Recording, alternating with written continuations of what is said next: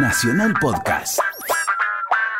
Contame vos, ya que sos tan piola Oh. ¿eh? y llegás temprano y sabés tanto sobre los Stones, ¿en qué año se grabó Between the Bottoms? ¿Y en qué mes? Enero de Sí. 1967. Está cumpliendo 51 años. No, no, esa fue la fecha en que salió. Decime en qué, año, en qué meses se grabó. Lo tenés que saber. Y en, en octubre, noviembre. No, no, qué sanatero que sos. Dale.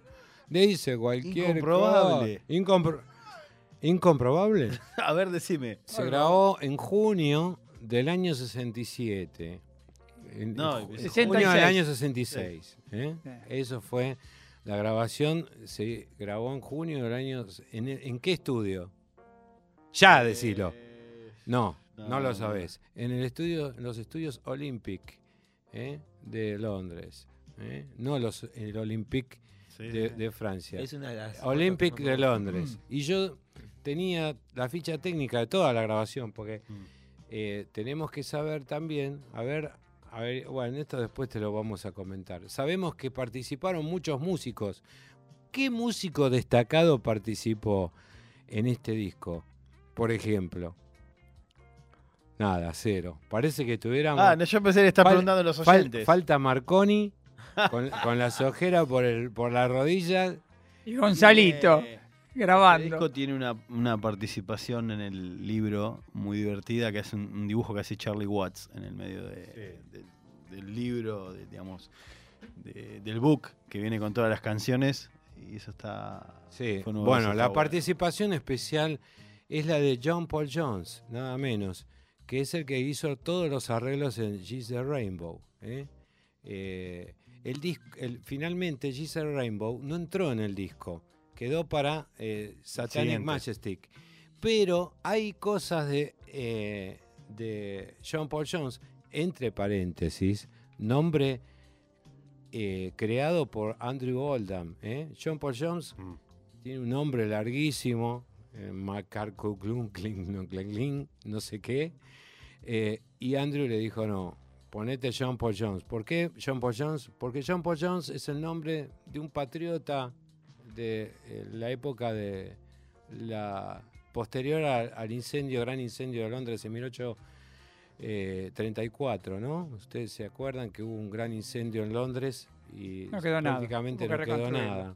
Bueno, en esas eh, gestas surgieron eh, héroes, patriotas, lo que nosotros llamamos eh, próceres, ¿no? Mm. Entre esos combatientes rebeldes que existían, pero que después se transformaron en patriotas, estaba John Paul Jones. Y Andrew lo vio y como efectivamente el apellido de John Paul Jones termina en Jones, él vio claramente que ese nombre iba a ser su nombre artístico, el cual hizo caso, adoptó y lo transformó. Hoy nadie lo conoce por su verdadero nombre, lo conocemos por el nombre de John Paul Jones, bajista de Led Fue el Zeppelin. cumpleaños. Fue el cumpleaños. cumpleaños. Espero que haya sido bautizado también. Es algo que de alguna manera le ruego a- al cielo. Bueno, eh, además las fotografías las hizo David Bailey. ¿eh? No, David Bailey no. Las hizo... Michael Cooper hizo la del disco siguiente. No, esta, no. Eh, eh, ya vamos a ver, se llama, ya vamos a ver las fotos. Es una, de la es una de las tapas Eh, que más me gusta. Sí, sí, es un apellido judío el que hizo las, eh, las fotos de... Muy conocido, muy conocido, Sí, el que hizo la tapa de la foto. Bueno, David Bailey hizo una tirada de fotos previas para hacer la tapa, pero ya lo, como lo venían usando eh, mucho, eh, bueno, eh, decidieron usar la de la de este muchacho que ahora no recuerdo cuál es el nombre, pero ya lo, ya lo- es muy conocido. no nos recaigamos por un dato menor. No, no es menor, porque es la imagen del disco, ¿viste? Claro. Eh, pero era muy amigo de Andrew. Y Jared Mankowitz, ahí está, Mankowitz, ahí Corbin me averiguó todo. Pues es que yo tuve un, un- un- un- eh, lo conocí a, a Jared McGowitz en Nueva York, eh, bueno, y sigue fluctuando por ahí. Después aparecieron varios que quisieron seguir haciendo las tapas, por ejemplo, Michael Cooper es el que hizo la tapa de Satanic Majestic, ¿eh? Request, y nada, eh, ya sabemos que Adam, su hijo, vive a la vuelta de mi casa, ya lo conté mil veces. Si quieren escuchar de nuevo esa historia, vamos a ir después a los fascículos de la nave del rock que van a salir a la venta y se van a vender en Cabildo y Juramento y saldrán todos los miércoles. No sé cuándo, cuándo pueden salir los fascículos de la Ah, nave puede del ser rock. los viernes, así es una buena lectura de fin de semana. Excelente, sí.